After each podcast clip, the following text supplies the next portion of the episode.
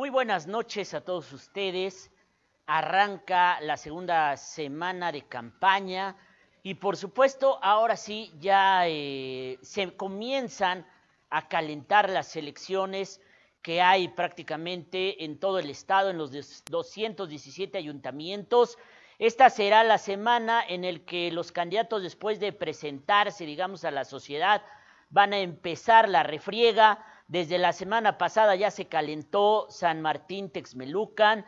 También este fin de semana se calentó San Andrés Cholula entre Karina Pérez Popoca y el independiente Felipe Sandoval. Vamos a hablar de lo que está ocurriendo en Puebla Capital porque recién nos ha entregado encuesta la eh, empresa, el Gabinete de Comunicación Estratégica a cargo de Líbano Sáenz, una de las empresas encuestadoras más importantes del país. Es la segunda medición que le vamos a presentar esta noche. Eh, pero antes tenemos que hablar del contexto generalizado que van a dar estos resultados que vamos a ver en unos minutos, que les voy a explicar en unos minutos. Y mañana Federico Berrueto, el eh, director de Gabinete de Comunicación Estratégica, nos va a dar su perspectiva. Esta noche también va a estar conmigo el eh, director de la empresa Indicadores SC, que es el académico e investigador Elías Aguilar, también de mucho prestigio, nos va a dar su perspectiva de lo que está ocurriendo. ¿Y qué es lo que está ocurriendo? Que por todo el país se reporta de manera generalizada una caída en las preferencias electorales para Morena. Lo que veíamos hace dos meses, eh, victoria prácticamente en 11 o 12 entidades federativas, ya no existe. Lo que veíamos, una mayoría cómoda en San Lázaro, que podría llegar a ser una mayoría muy amplia, casi constitucional, tampoco existe. Lo que veíamos hace un mes de ocho entidades ganadas de forma casi segura también ha desaparecido. Este día, el encuestador Alejandro Moreno del financiero, que para mí, se los he dicho varias veces, es el mejor encuestador a nivel nacional, presenta ya lo que me parece es el efecto de lo que hemos visto en las últimas dos o tres semanas, los escándalos continuados que comenzaron con Clara Luz Flores en Nuevo León con el tema de, de Nexium, que siguió después Don Ru, el diputado federal pederasta poblano Saúl Huerta del Distrito 11, que siguió con el tema de Félix Salgado Macedonio una agonía de casi un mes hasta que logró poner a su hija como candidata a la gubernatura de Guerrero, a la Torita, así va a aparecer en las boletas electorales, y también con los toqueteos de David Monreal, el candidato a la gubernatura de eh, Zacatecas. Pero nada ha dañado más a Morena en este momento que el accidente ocurrido la semana pasada en la línea 12 del metro de la Ciudad de México, por el impacto que conlleva en el núcleo político de la Ciudad de México, que es el núcleo político de la Cuarta Transformación, por el impacto a las figuras de Marcelo Ebrard, que fue el que construyó e inauguró la línea 12, y de Claudia Sheinbaum, que cada semana tiene un accidente en el metro de la Ciudad de México, y lo que muchos califican como una reacción insensible de Andrés Manuel López Obrador, porque quieren que, como era en el neoliberalismo, que había una inundación y ahí llegaba Felipe Calderón o llegaba Peña Nieto, se subían, se bajaban, se, arremangaban, y el presidente dijo, eh, no, se acabó ese estilo neoliberal, eh, demagógico. Yo no voy a ir a ver a las víctimas. Y en efecto, no fue ni a la línea 12, ni se reunió con las víctimas, pero las víctimas existen, son 25 muertos, muchísimos heridos, y apenas a, a esta semana hubo una manifestación de los vecinos en la zona donde ocurrió este accidente, donde una trave se venció y provocó 25 muertos. El resultado global es que por todo el país se reportan caídas en la intención de voto para Morena y hoy prácticamente solamente tienen cuatro entidades ganadas, han perdido ya casi seis o siete y hay otras que ya están en margen de empate técnico que son unas cinco más o menos.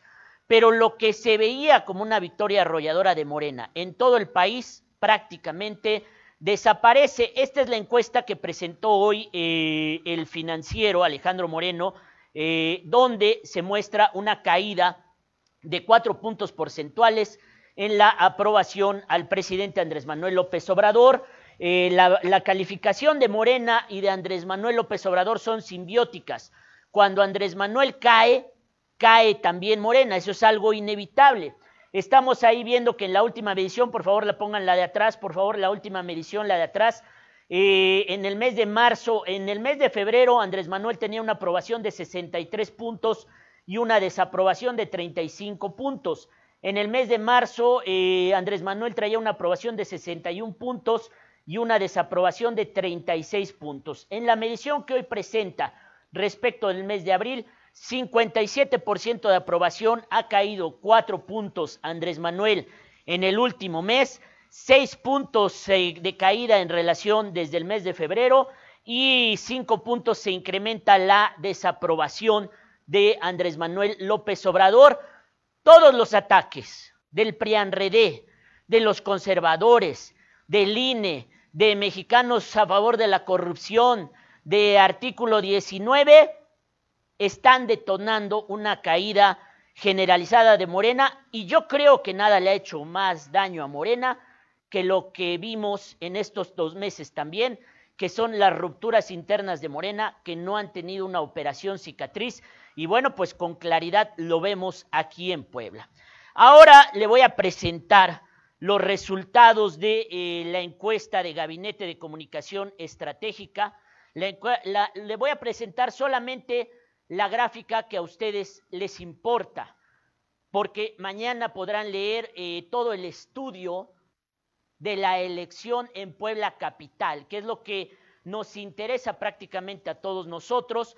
Hace una semana le presentamos la primera medición. ¿Qué pasaba en esa primera medición?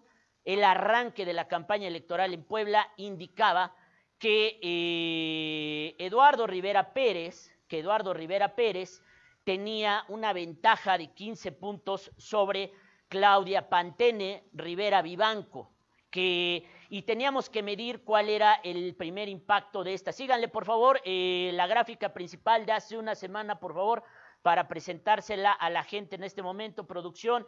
Esa es la gráfica principal que teníamos eh, la semana pasada. Eduardo Rivera Pérez tenía 36.6% de la intención de voto efectiva, Claudia Rivera un 21%, es decir, estaba 15 puntos abajo de Eduardo Rivera. Así fue el arranque en el termómetro electoral 2021 de Gabinete de Comunicación Estratégica. Roberto Ruiz Esparza estaba en el tercer lugar con el 8%, Yamil Gitani el 2.7% y más o menos un 20% de indecisos. Y ahora sí, que suenen los tambores, porque cómo avanzó el posicionamiento de los candidatos una semana después. En este momento se lo muestro. Si usted es fan de Claudia Rivera, cómase un pan y no vaya a comer aguacate. No quiero ningún muerto que esté viendo el programa en este momento en un ataque de coraje. Si usted está comiendo una semita, una torta con aguacate, agarre solamente el pan y quite el aguacate, por favor. Muéstrenme la gráfica, por favor.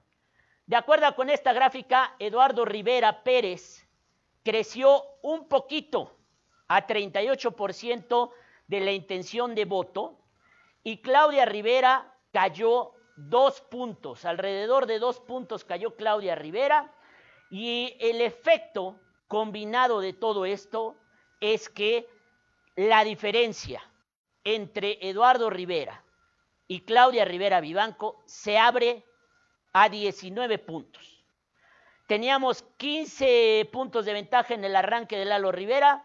En este momento tenemos 19 puntos de ventaja. Claudia Rivera, en la primera semana de campaña, en su arranque de campaña pierde otros cuatro puntitos entre lo que bajó, entre lo que subió Lalo, entre lo que bajó ella, se abrió el margen de eh, la ventaja del candidato del PAN, PRI, PRD, Compromiso por Puebla y PCI y Roberto Ruiz Esparza, el Capi Ruiz Esparza, avanzó también un poquito, avanzó también un poquito de 8 a 9.2%.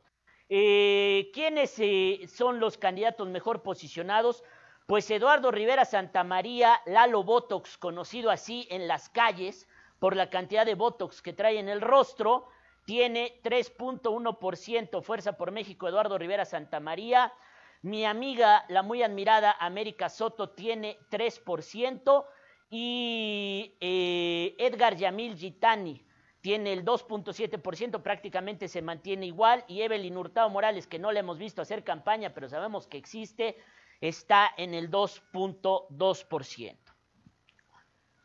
Esto tiene muchas explicaciones. Mañana vamos a hablar un poquito más eh, de todo esto, pero tiene que ver, es cierto, con la caída que se reporta para Morena y Andrés Manuel López Obrador en todo el país. Pero también tiene que ver con el arranque atropellado de Claudia Rivera, que incluye dos problemas esenciales. Uno, su imagen de campaña, no gustó, por decirlo de alguna manera, por haberse photoshopeado demasiado, por haberse eh, arreglado demasiado de manera artificial. No gustó su imagen. Yo sé que a Claudia no le gusta que hablemos de, cómo es, de su imagen, de, de, etcétera, etcétera, y dice que eso es misógino. Pero estamos hablando no en términos de feminismo, estamos hablando en términos de comunicación política, y a Claudia su imagen simple y sencillamente no gustó. Y el otro implica este inicio de campaña atropellado que ha tenido, donde la constante de Claudia Rivera al caminar las calles es que, eh, pues, simple y sencillamente, pues ha tenido encontronazos con la ciudadanía, donde la gente le reclama, donde ella se desespera, y donde prácticamente hoy, por ejemplo, eh, tenemos ahí el caso de lo que pasó en la México 83, en la México 83. Váyanme preparando al encuestador Elías Aguilar, por favor, de indicadores.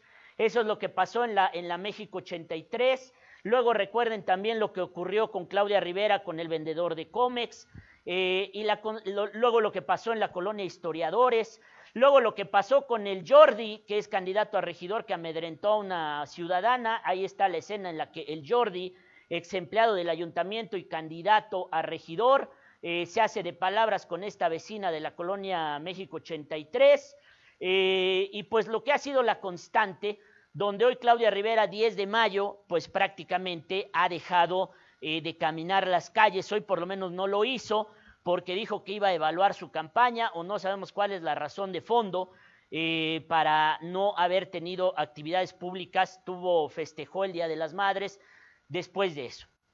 Mientras que, por el contrario, Eduardo Rivera Pérez, pues camina prácticamente sin despeinarse, lo mismo recorrió la cancha de fútbol de Loma Bella y enseñó que está hecha trizas, lo mismo ha ido presentando sus propuestas de una forma serena, sin prisa, pero pausada.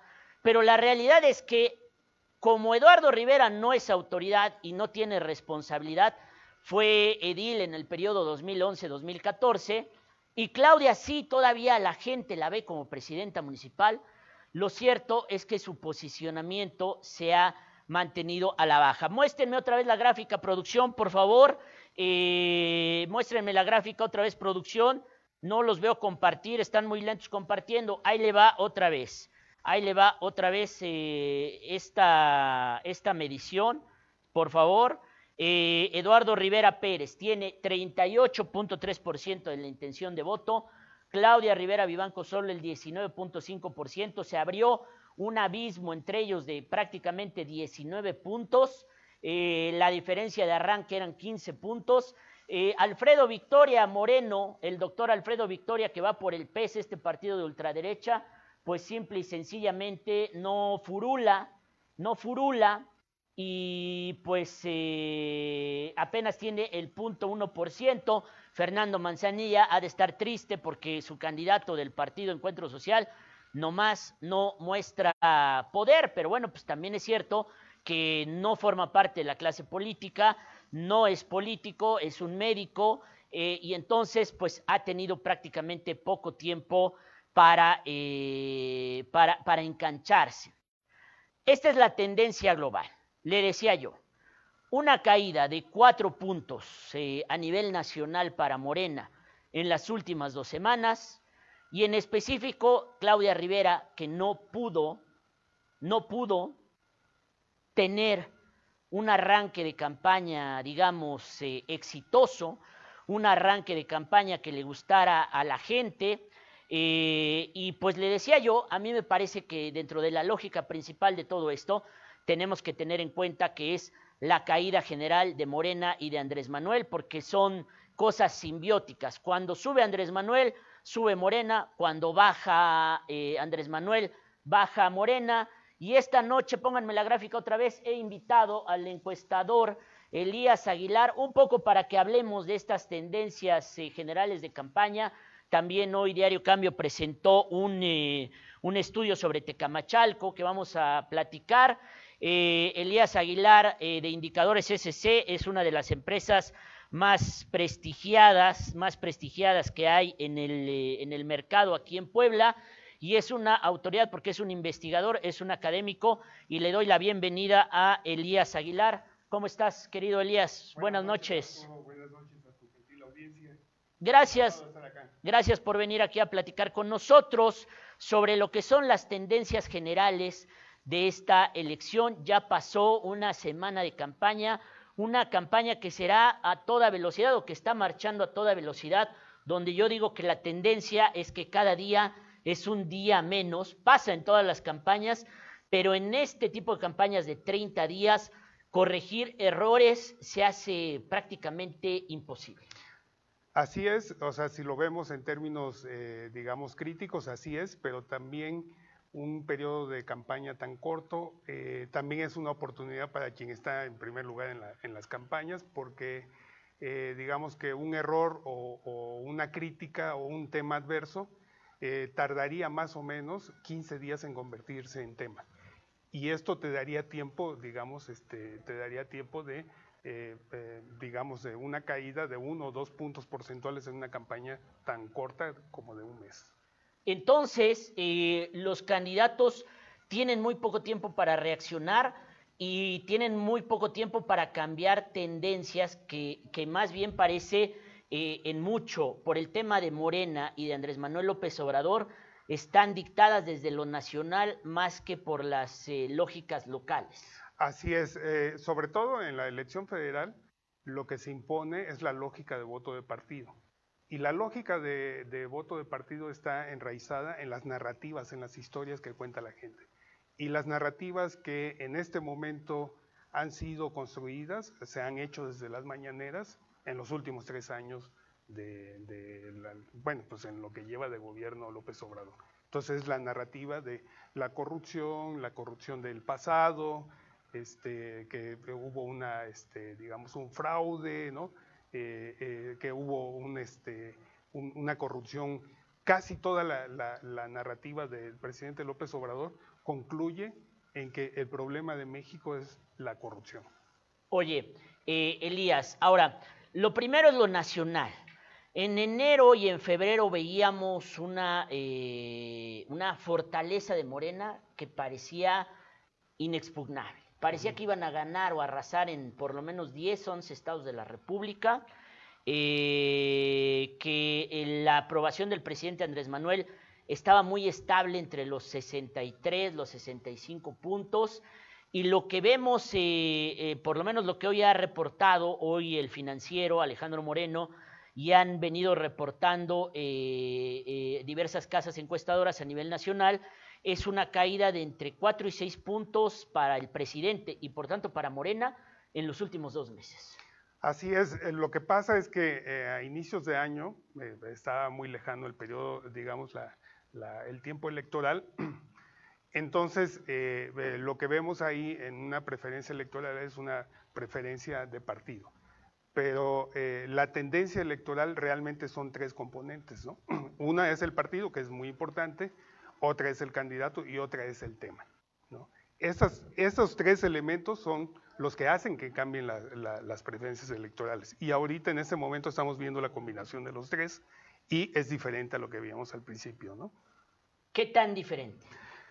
Pues depende del contexto particular, ¿no? Eh, vemos, por ejemplo, en el caso de, la ciudad de Puebla, vemos un escenario favorable para los candidatos del PRI, PAN, PRD, ¿no? Eh, en, la ciudad de Puebla, ¿no?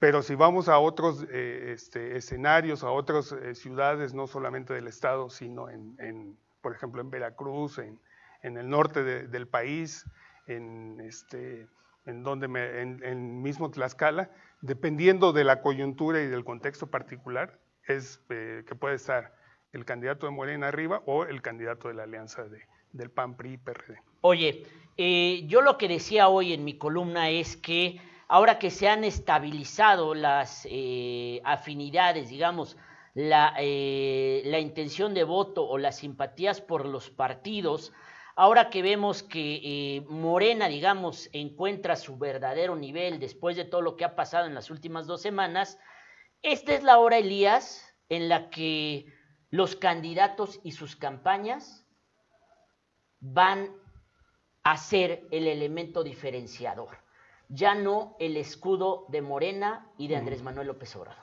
Así es, así es, eh, pero los candidatos de Morena tienen esa ventaja de subirse al discurso del presidente López Obrador de la Cuarta Transformación. Y eso les da una ventaja, ¿no? Les da una ventaja porque es una plataforma que ya ha estado trabajada y que simplemente te tienes que subir a nivel de discurso en ese sentido. Les da un colchón, digamos. Así es, totalmente. O sea, es decir, eh, candidatos que no son competitivos pueden crecer o sostenerse a partir de la marca Morena. Así es, sobre todo en las elecciones federales, donde los candidatos a diputado muy difícilmente están, son conocidos, ¿no? Entonces, por eso eh, resulta que tú haces una medición en los distritos federales y siempre te sale 40%, 35% a favor de Morena. Entonces, pues la lógica es del partido, ¿no? Del candidato, porque el candidato no lo conoce. Oye, eh, sin embargo, donde sí cambia mucho la conformación es en los municipios. Así es. Porque ahí es donde eh, pues se revela verdaderamente el impacto de cada candidato y de cada campaña y su cercanía con la gente y con la sociedad. Totalmente. Y, ahí es donde menos pesa el partido, sino pesa más los candidatos. Entonces podemos ver en los distintos municipios donde se imponen, eh, por ejemplo, partidos o candidatos de partidos que, digamos, no son los hegemónicos o los mayoritarios en el, en el Estado de Pueblo o en el país, ¿no? Vemos candidatos del PCI, vemos candidatos de Movimiento Ciudadano o de Compromiso por Puebla, ¿no? que no fueron tomados en cuenta por los partidos mayoritarios, los agarraron estos, estos partidos que, digamos, no tienen la presencia tan fuerte que tienen eh, los, los, tres principales, y eh, la preferencia electoral es favorable a ellos. Oye, ahora veamos en el caso específico de Puebla Capital. Muy bien. De, de, lo que tú sabes, de lo que tú conoces, eh, de lo que has medido, sin que, pues obviamente, las encuestas, eh, no traemos ninguna encuesta de indicadores para mostrar, pero lo que nos puedes platicar es cómo, cómo viste las mediciones del arranque porque ahora ya estamos a una semana de la campaña, pero, pero a lo mejor de los datos que tenías tú o de lo que se dice ahora sí que entre los encuestadores. Así es. Mira, eh, en la página de, em, de, Facebook, la fanpage de indicadores, ahí está nuestra última medición de la ciudad de Puebla. A ver, búsquenla por favor, producciones, indicadores. ¿verdad? Así es, indicadores SC. Indicadores SC, a ver ahí si está la, la, la última medición que tenemos y fue de hace aproximadamente una semana y, el escenario es favorable para el candidato de la alianza del PAN-PRI-PRD por 16 puntos de diferencia. No tengo aquí el dato específico. A ver, ahorita ya lo está buscando producción. pero eh, la preferencia es de 16 puntos porcentuales a favor de eh, eh, Eduardo Rivera. Hace una semana, o sea, me diste el arranque. Así es. Me diste el arranque. Ya con todos los candidatos formales, así está la preferencia. Y ahí está publicado, no solamente está publicada eh, esa, esa, encuesta, sino también eh, varios este, municipios tenemos ahí, tenemos Izúcar, tenemos Tecamachalco, varios municipios están publicados ahí y lo pueden consultar, es de acceso público, son trabajos que hacemos desde la empresa. Para orientar a la sociedad, qué bueno, es. una, es una gran labor la que haces, Elías. Ok, entonces, en tu encuesta de Puebla Capital, tú tienes 16 puntos, Eh, nosotros la primera encuesta que mostramos de eh, Gabinete de Comunicación Estratégica teníamos 15 puntos y eh, la que yo pude ver de Massive Caller tenía 14 puntos. O sea, podemos decir que en el arranque Eduardo Rivera Pérez partió con cierta ventaja de por lo menos entre 14 y 16 puntos. Pues yo no diría cierta ventaja, es una...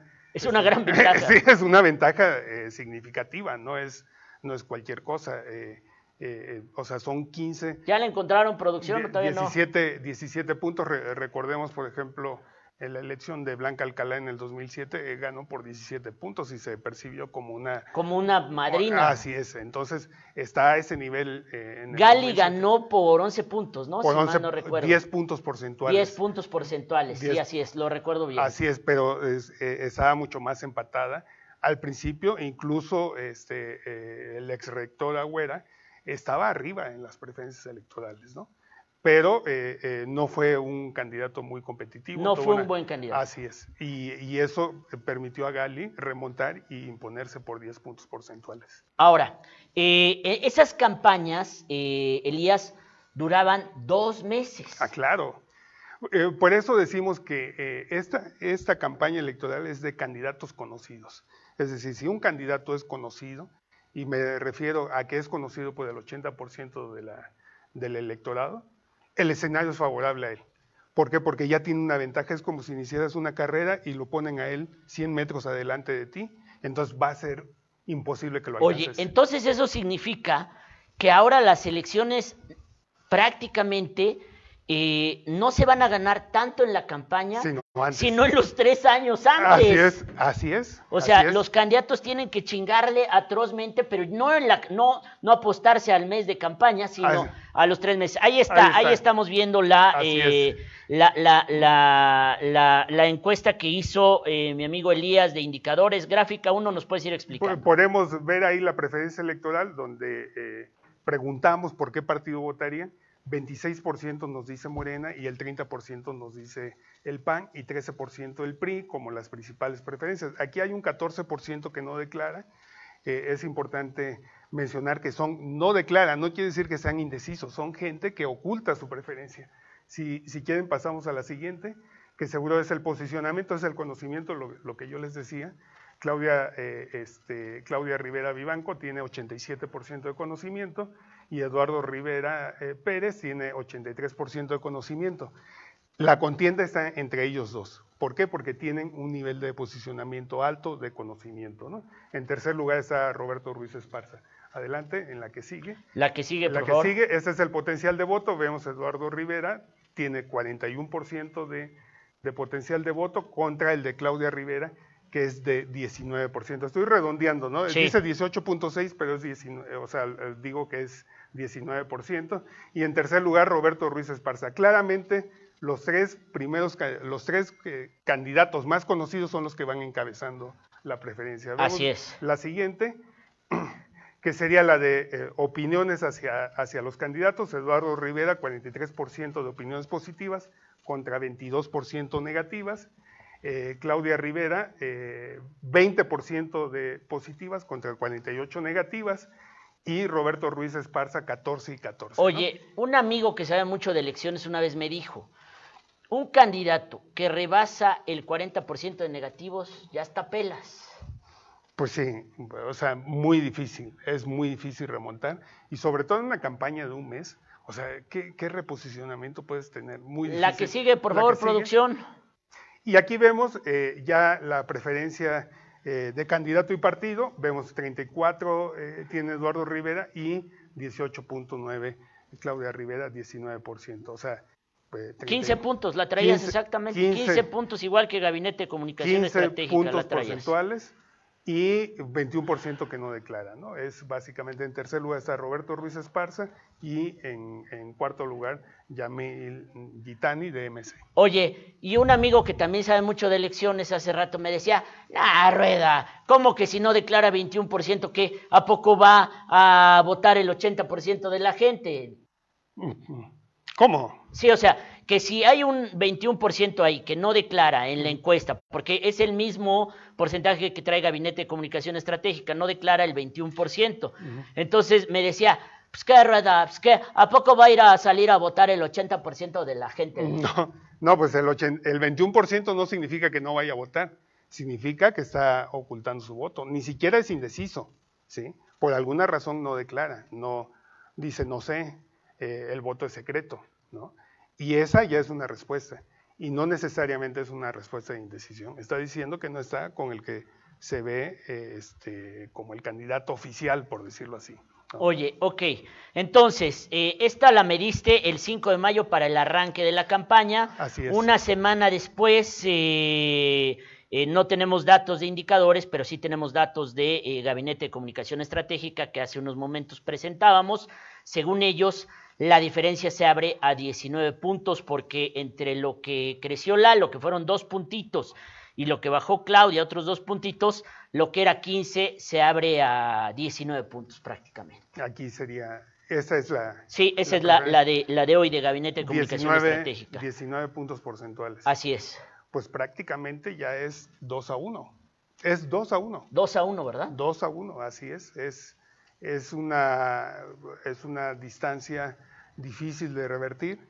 Es, eh, y además esto afecta mucho a no solamente la elección que eh, este, la, de la presidencia municipal, sino también arrastra a los candidatos a diputado local y como la posición que tiene Puebla, que es una caja de resonancia metropolitana, pues también afecta las preferencias que, de los municipios conurbados. Ahora, eh, pues eh, si, si, tú y yo fuera, si yo fuera asesor de Eduardo Rivera, prácticamente pues, lo único que tendría que hacer es seguir haciendo lo mismo que está haciendo, ¿no?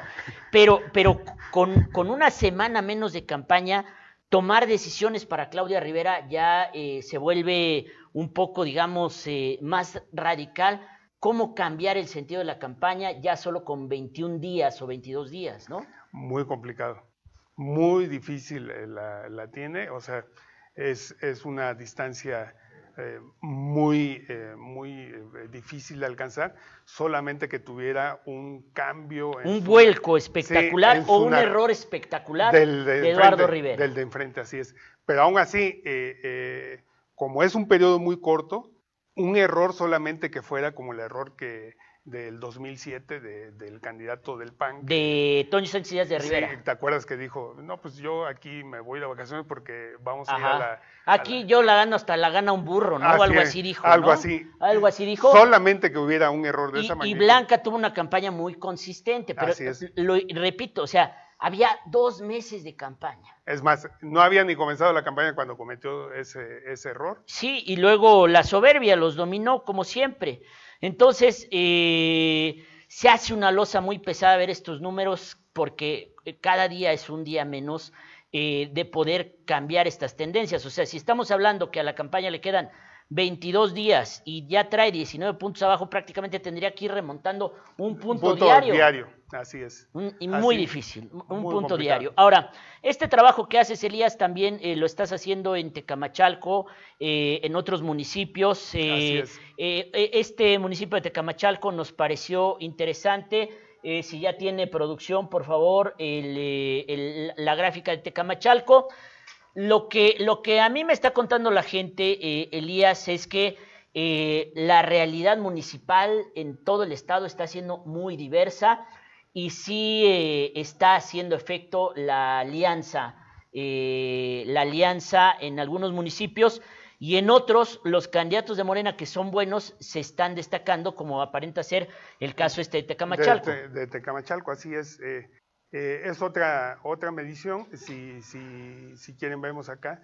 Eh, váyanse, váyanse, váyanse para arriba, váyanse para arriba. Ah, es, la elección la que importa. Ahí vamos, ahí. Conocimiento de candidatos. Es los dos, los tres más conocidos, ¿no? Es Nacho Mier, eh, este, de Morena, con 80% de conocimiento, Inés Saturnino, con 70% de conocimiento, y Arturo de Rosa, ese es el nombre, no es de la Rosa, de Rosa, 61% de conocimiento.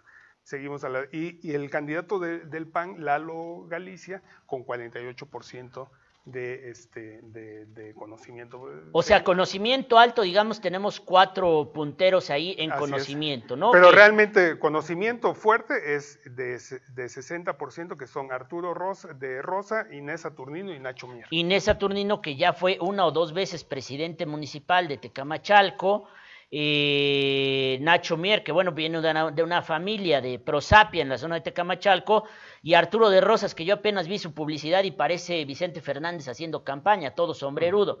Sigamos, por favor. En la siguiente es el potencial de voto, Nacho Mier, 52%, de, votaría por él, Inés Saturnino, eh, nada este, malo, el porcentaje 38%. Se me hace increíble con todo lo que, lo que creemos eh, aquí, por lo menos en la capital, misógino, etcétera, etcétera, etcétera. En Tecamachalco hay gente que, que sigue apoyándolo y creyendo en él, ¿no? Así es, es el mismo caso que pasa con Guerrero, con, este, con Macedonia. Con Félix, ¿no? que desde aquí se ven desde ah, otra perspectiva. Y, y, probablemente en Guerrero es el perfil del hombre guerrerense, ¿no? Probablemente, ¿no? Arturo de Rosas tiene 35% de potencial de voto y entre ellos tres está la contienda. Ok, sigamos. La siguiente. por favor. Es eh, la opinión hacia, hacia los candidatos, 52% de Nacho Mier de opiniones positivas contra 21% de negativas. Inés Saturnino tiene 38 contra 22 de negativos, eh, bueno, 39%. Arturo de Rosas tiene 34 positivos con 17 por ciento de negativos. Siguiente, por favor. Y ya en, la, en, la, en el escenario electoral vemos en la preferencia de, partidos, si, si quieren pasar a la siguiente. Siguiente, por favor.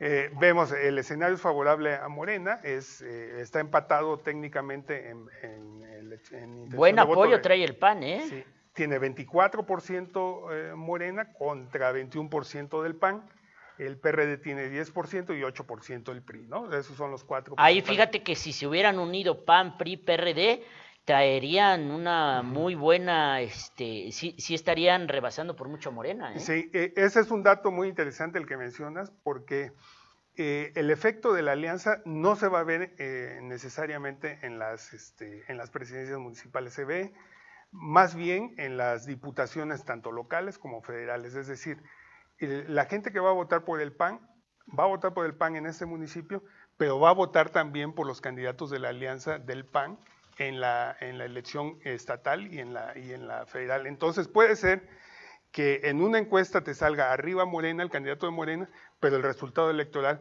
sea totalmente diferente, donde vayan los tres, este, estos tres votos, esos tres partidos sumados tienen más fuerza que eh, Morena, el PT y, este, y el verde ecologista en la federal. Adelante. Sigamos, por favor. Entonces aquí vemos la intención de voto candidato y partido. Eh, vemos Nacho Mier, tiene 32% de, de intención de voto, contra Inés Saturnino, 23% de intención de voto, y Arturo de Rosas con 18% de intención de voto, y en cuarto lugar se encuentra Lalo Espinosa con 9% de intención de voto. Ahí está la, la contienda. Luego eh, eh, hicimos un filtro ahí de... De, eh, de votantes probables, ah, ¿no? Los que dicen que están muy seguros de ir a votar. de votar. Por favor, producción. Que el, el No, súbanle, súbanle, súbanle, súbanle. El No, no. O sea, bájenle, bájenle, me refiero a... No, no, es, esa es otra, otra, otra. No, es más adelante, más adelante, perdón.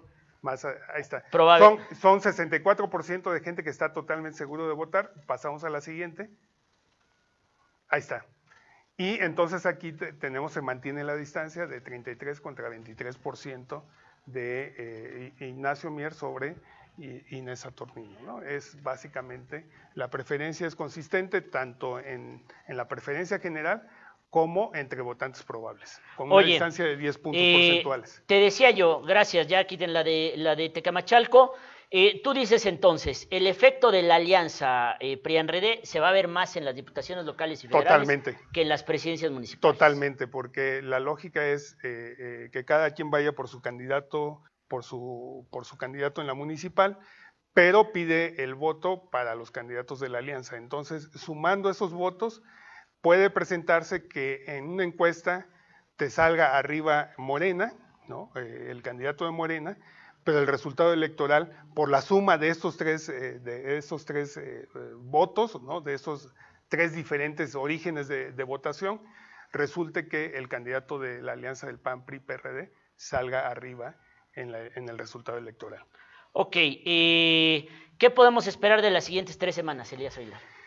Mira, eh, yo creo que hay que estar pendientes en el tema nacional porque va a seguir, eh, digamos, ahí moviéndose. moviéndose, moviéndose y seguramente va a venir em, todavía, no sé de qué magnitud la, caída de, Morena, pero viene probablemente otra vez dos o tres puntos a, la baja de aquí a... ya le entraron los golpes, ya le dolieron los golpes, ¿no? Así es, así es. Y, y lo que se desestimaba la capacidad competitiva de los candidatos del PRI-RD Juntos Unidos, eh, pues parece que sí, por lo menos está dando resultados de momento, aunque falta todavía un tramo importante, porque este es el tramo decisivo, candidatos y campañas. Sí, habría que ver dentro de dos semanas cómo cierra y eh, es muy probable eh, que ahí ya tengamos un escenario más claro, sobre todo en la elección federal, pero hay que insistir en que puede haber una disparidad, puede haber una incongruencia entre lo que dice una encuesta y el resultado electoral por el efecto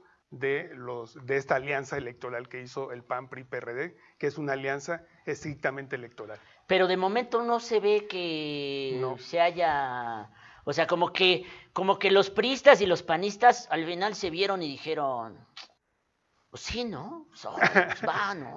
O sea, como que no sacaron chispas ni, Se me hace que Andrés Manuel López Obrador tenía razón.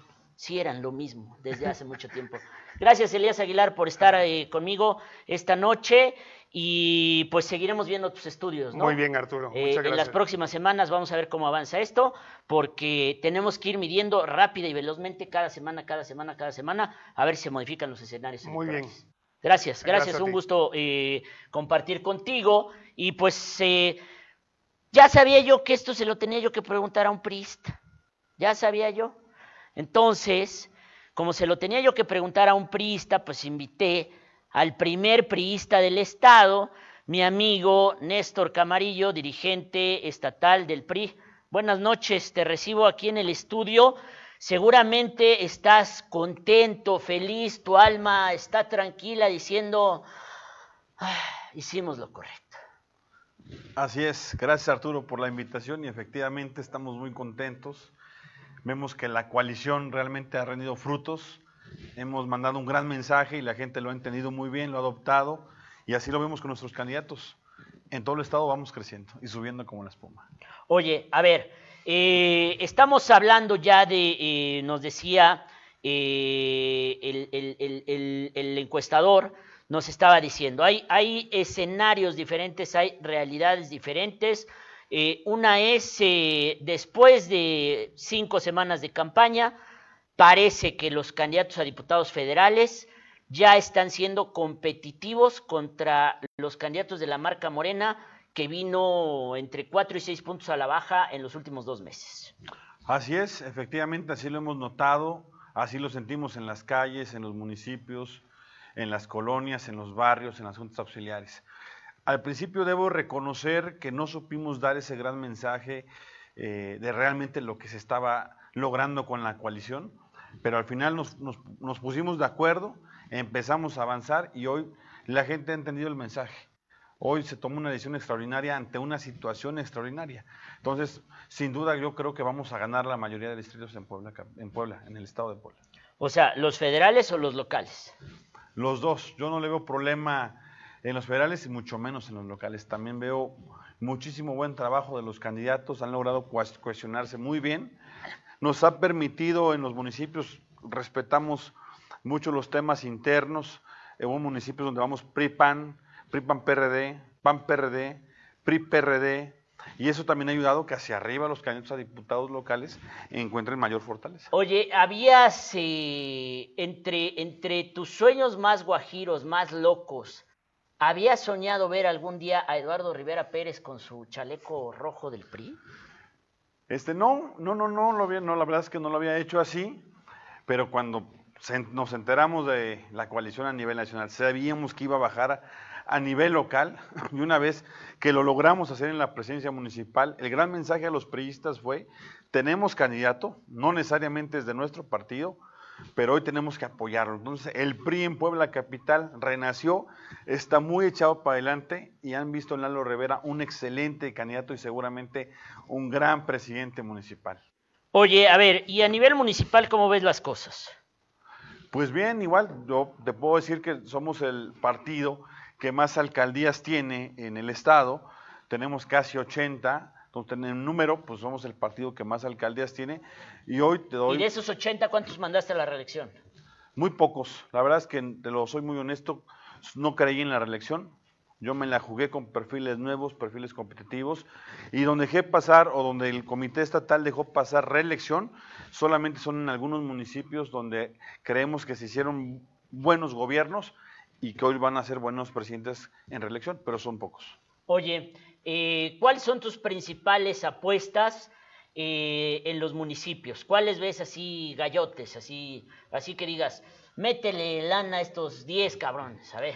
Pues mira, yo no te quiero dar un nombre en especial, yo creo que en todos hay posibilidades de ganar, Zacapuaza, Tatlauquitepec, Jicotepec, este, Izúcar de Matamoros, Tepeaca, Tehuacán, tenemos también este, mucha oportunidad en Cuyoaco, en Teciutlán, y bueno, te podría dar más nombres, digo, son algunos por mencionar, pero en todos llevamos mucho, mucho por ganar y en los que no tenemos muy buena competencia y todavía faltan 20 días de campaña, yo creo que nos vamos a seguir reponiendo y vamos a seguir ganando. ¿No te parece, Néstor, que puedes ser tu diputado porque vas en la tercera pluri?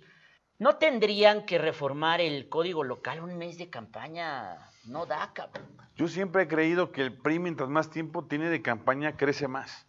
Es más, eh, puedo pensar que esa reforma se diseñó para afectar al PRI directamente, porque el PRI al final se reencuentra, muta y gana. Si llegas al Congreso, ¿tú propondrías una reforma para volver a los 60 días de campaña? Yo creo que sí estaría bien valorarla. Yo creo que sí, porque... Es que no está dando tiempo a mm, reaccionar. De nada. Ni a los medios de cubrir, ni a los medios de entrevistar. Yo tengo que estar entrevistando tres, cuatro diarios y la gente se cansa, pero es lo que estamos viviendo y, y así van los candidatos, supongo, ¿no? O sea, con tiempo medido, dónde sí ir, dónde no ir, qué entrevista dar, qué entrevista no dar, o sea... Por eso las campañas creo que en esta ocasión no han prendido tanto como lo hacían hace muchos años. Ahorita los vemos con mucho miedo, primero de los topes de campaña que son muy bajos. Y segundo, de que en tan poco tiempo, pues prácticamente no les da tiempo a hacer nada. Escuchaba lo que comentabas con Elías Aguilar y tiene mucha razón. Hoy, quien quiere ser presidente municipal, quien quiere ser diputado local o diputado federal, tiene que tener muy claro que tiene que arrancarse un año antes, por lo menos dos años antes, para poder tener un buen resultado, porque si no, no va a poder hacer mucho. Oye, eh, por ejemplo, vuelvo a insistir un poco, ¿dónde crees que debemos ver las contiendas más interesantes? Obviamente, pues en la capital, este, en las ciudades más importantes, metropolitanas también, eh, y en las cabeceras de A ver, dime de Tehuacán, el monstruo. ¿Cómo lo ves? Yo lo veo muy a bien. la triste. Yo lo veo muy bien. Increíble que sigue siendo competitivo, ¿no? 20 años después. Lo sigue siendo y es que también la gente se está apostando por la gente con experiencia también, hay que reconocerlo. Muchos expresidentes municipales que van en competencia, ve los números, están muy bien posicionados. Eh, Lenchito Rivera en Chignahuapan. Va a ganar Lorenzo Rivera, sin duda va a ganar. Sin duda. Pepe Márquez, Zacatlán. También vamos a ganar con Pepe Márquez. Pepe Márquez, Zacatlán. Lupita Vargas. Va a arrasar Lupita Vargas. Va, va a arrasar. Este, eh, Vamos en competencia, vamos muy bien. ¿Quién es el de Juan de la Madrid. Juan de la Madrid. No, ese no, se me hace que no. No, ese lo borro de mi lista. No le meto lana porque ni me suena el nombre. Este, ¿quién más? Eh, por ejemplo, Izúcar. Vamos muy bien con Lorenzo. Van bien, en Izúcar. Eh, ¿Qué otro municipio importante tenemos? Ah, Cholula. ¿Qué pasó? ¿Por qué mandaron candidato propio en Cholula? Lamentablemente no pudimos llegar a un acuerdo con Acción Nacional. Ahí, la verdad, eh, traían un candidato, con él había un acuerdo, lo impugnaron, se cayó, de repente subió otro candidato, de repente las posiciones que le tocaban al partido no se respetaron, se habló con el hoy candidato, no lo quiso hacer, yo le dije, ¿sabes qué? Vamos a mandar un mal mensaje al Nueve Unidos. Me, me dijo, sí, y luego nos vemos. Y le dije, si algo tenemos en el PRI dignidad y no vamos a permitir que alguien nos quiera ningunear. Y en, el, en allá en San Andrés Cholula también tenemos oportunidad y ahí vamos a competir. Oye, en San Pedro sí van con Paula Angón, ¿no? Sí, sí, ahí se logró un buen consenso. Muy bien, Paula, la verdad es que ha jugado muy bien, ha diseñado buenas estrategias, la vemos caminando todo el tiempo y seguramente estoy que va a ser presidenta municipal. San Martín Texmeluca no se fueron con Edgar Salomón Escorza y presentaron al sargento Pedraza. No sé que no es sargento, pero no sé por qué le digo sargento Pedraza. Es doctor, ¿no? Es doctor. Oye, a ver, ahí dime. ¿Cómo van en San Martín? Las peleas antagónicas que ha habido ahí de los grupos políticos tampoco permitieron que se lograra una cohesión. Ahí la verdad es que Edgar Salomón igual operó muchos partidos políticos, el PRI se identificó y pues optó el comité municipal y los militantes por ir con candidato propio. Muy bien, ok. Faltan tres semanas de la campaña, Néstor. ¿Qué podemos esperar de, del PRI y del PRIANRED en su conjunto?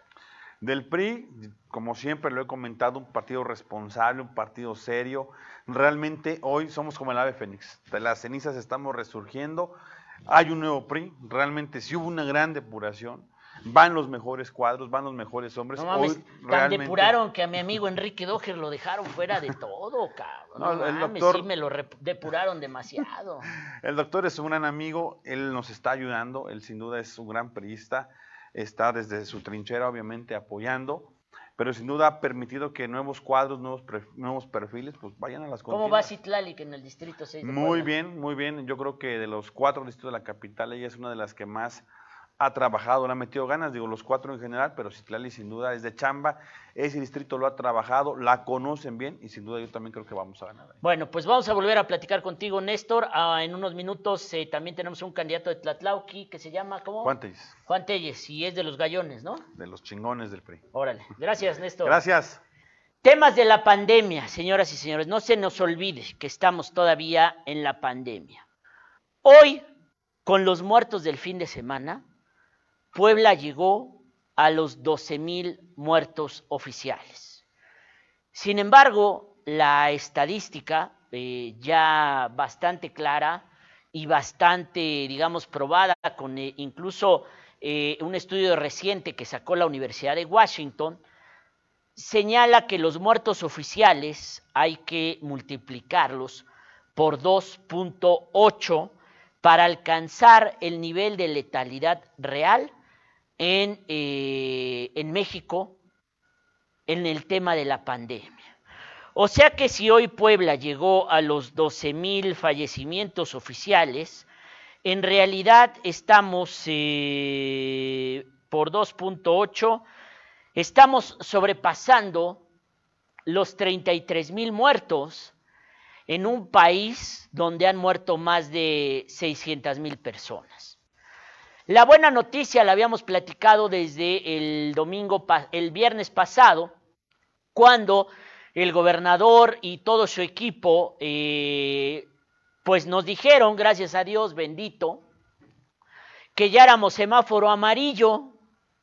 Y sin embargo, hoy el gobernador nos dice, pues está muy bien, qué rico, qué sabroso que seamos semáforo amarillo, pero eso no va a implicar de momento ningún cambio en el decreto o en el último decreto que ya había ampliado, eh, digamos, las actividades económicas, los aforos y que había eliminado los días solidarios. El gobernador fue muy claro en decir, no va a haber eh, más relajación, solamente vamos a ampliar el tema de eh, la industria para que los aforos lleguen ya al 70% y pueda crecer la, eh, la, producción industrial, sobre todo en el tema de las armadoras de eh, Audi, de Volkswagen y todas las eh, la autopartes, toda la proveeduría que hay. También se habló hoy de que mañana, del 11 al 15, se va a realizar la vacunación para los abuelitos.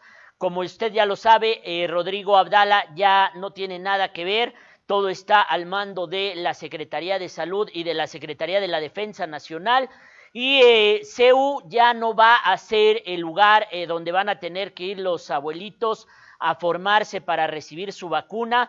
Recuerden lo que pasó cuando murió una señora de 71 eh, años que estaba haciendo fila, entre que estaba insolada, entre que tenía alguna enfermedad, esa cola que tuvo que hacer provocó que falleciera de un infarto en el hospital del ISTEP y afortunadamente ya no se va a dar eso. Los calendarios ya están publicados, otra vez es por apellidos, otra vez es por horarios. Veamos lo que dijo el secretario de Salud, el doctor Martínez. Por favor, si ya lo tiene producción. Se inicia la aplicación de las segundas dosis del área metropolitana. Sí que quede muy claro que aquellos que se les aplicó Sinovac. Tiene que ser Sinovac forzosamente, ya tenemos el biológico para todos, y de aquellos que se les aplicó Pfizer, tiene que ser Pfizer. Gobernador, ya no va a ser ciudad universitaria la sede, se cambia.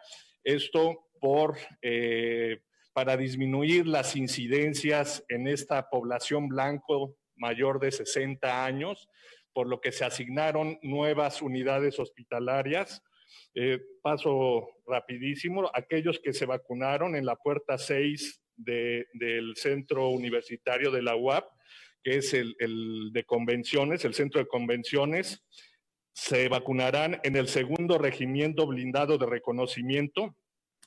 Aquellos que se vacunaron en cultura física de Ciudad Universitaria, que corresponde a la puerta 17, serán en el sexto regimiento blindado de reconocimiento, esto es en la 25 zona militar, los dos anteriores, y aquellos que se vacunaron en la arena UAP, que es la puerta 4, se vacunarán en el Hospital General eh, del Sur, Eduardo Vázquez Navarro. También comentarle, gobernador, que los filtros serán los mismos, hay 18 puntos más donde se van a, vacunar todas las poblanas y poblanos sus segundas dosis para mayores de 60 años. Comentarle que a partir de los puede leer en Diario Cambio, el sitio de noticias más leído de Puebla. ¿Qué es lo que yo le digo donde tiene que poner atención muy importante? Ya lo dijo el doctor Martínez. Abuelitos, no se me apendejen. Al que le pusieron Sinovac, tiene usted que ver que le pongan Sinovac. Y al que le pusieron Pfizer, tiene usted que checar que le pongan Pfizer. No vaya usted a cometer el error fatal, fatídico, de decir, ah, pues a mí me pusieron Sinovac y ahorita hay Pfizer. No, eso no. O sabe que a mí en la primera me pusieron Pfizer, pues ahorita hay Sinovac. No, no, como diría Andrés Manuel López Obrador, no vaya a cometer ese error. Ese error es gravísimo donde vaya usted, donde le toque, cheque muy bien el lugar. Si le pusieron Sinovac de entrada, le tienen que poner Sinovac la segunda. Si le pusieron Pfizer en la 1, le tienen que poner Pfizer en la 2.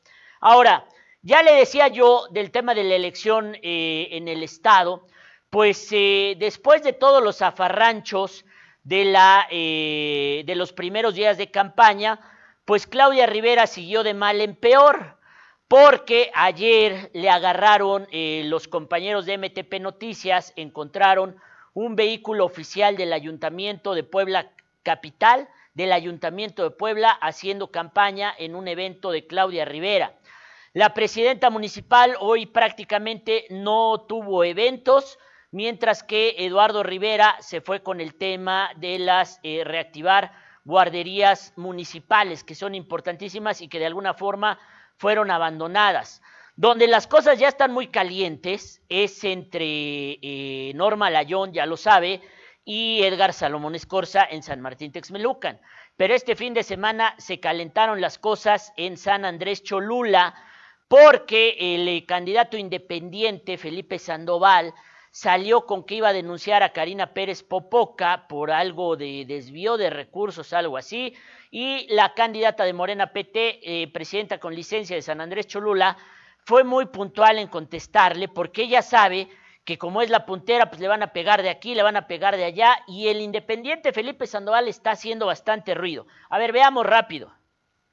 Política y acabamos sin votar y prácticamente decepcionados de todos los políticos. Karina Pérez Popoca ahora se siente la super víctima por denunciar actos anticipados de campaña en nuestra contra, en contra de un proyecto que ustedes hicieron posible. Una de cada diez personas en San Andrés dijo va con Vicky. Y ahora tratan de desacreditar todo lo que tú trabajaste. Pero, pero lo que es muy chistoso es que justamente en su acto de campaña, se le olvida que la ley prohíbe utilizar recursos públicos para este fin. Y si lo hizo en el arranque de su campaña, ¿qué crees que va a hacer en el próximo mes? ¿Y qué crees que hizo? Veamos qué fue lo que le respondió Karina Pérez Popoca al candidato independiente Felipe Sandoval, porque ya saben que esa Karina es ruda y es cabrona. Da, pega así, uno, dos, tres, un, dos, tres, un, dos, tres, échenlo. Eh, ya hace ayer el ayuntamiento eh, aclaró que no eh, se está desviando recursos y sobre todo con el tema de las bicicletas que se estaban manejando en redes sociales. Y bueno, también tú ya has dicho que vas a denunciar a candidato independiente porque está pues de alguna manera difamando, ¿no? De que hay desvío de recursos. ¿Qué, qué, qué más sigue en esto? Este, ya empieza a subir de tono las campañas. No, pues eh, principalmente yo estoy enfocada en construir, en darle a conocer a los ciudadanos un proyecto que nos ayude a seguirnos desarrollando, a seguir haciendo de San Andrés este municipio que en el 2018 pues se logra la alternancia. ¿Y por qué lo digo? Porque en realidad lo que debería de aprender la clase política y todos aquellos que aspiremos a estos cargos de elección popular es que el ciudadano está cansado de ver las confrontaciones entre candidatos, difamándose, calumniándose, ofendiendo y todo. ¿Por qué? Porque se quiere llegar a esta posición eh, que es tan importante para generar esa condición de desarrollo en nuestro municipio. Yo los he invitado, yo no me voy a distraer en estarles dando contestación. Sé perfectamente que así como en mi ejercicio de la función pública en su momento he sido una mujer, que maneja con honestidad los recursos en beneficio de todos y no de unos cuantos. Eso me dio esta posibilidad nuevamente de caminar en la elección continua con la confianza de los ciudadanos. Y eso invito a los candidatos y a las candidatas, principalmente a los candidatos, a que salgamos a proponer, a que salgamos a construir, a que demostremos que en la práctica hemos aprendido a corregir todos los errores, porque si solamente van a salir a señalar a Karina, pues cuál es el temor de Karina, ¿no? Si ellos tienen un proyecto mucho mejor que presentarle a los ciudadanos de San Andrés, pues que lo hagan del conocimiento, que no les preocupe lo que yo haga, que se preocupen porque lo que ellos están haciendo. Y eso invito, estamos en un proceso que debe de ser totalmente distinto. Venimos de un año muy difícil de la contingencia sanitaria, nos debió dejar dejado a nosotros, sobre todo a los que participamos este, en la función pública o tenemos algún interés de, de participar, de entender que el proceso de reconciliación para nuestro país y como sociedad... está. Ya se están dando con todo en San Andrés Cholula.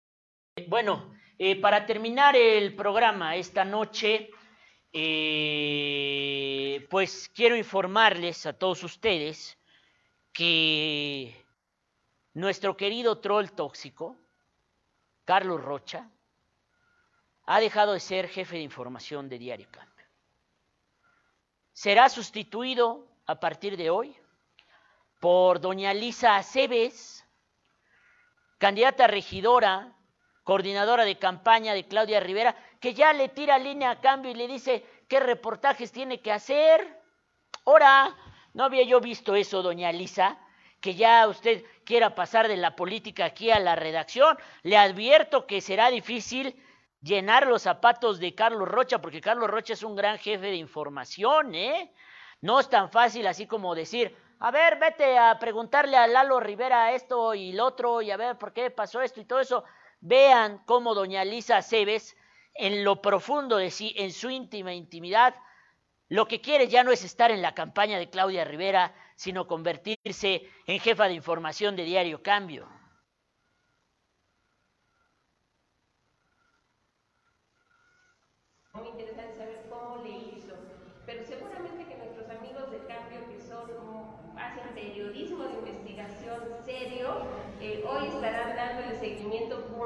a esa línea.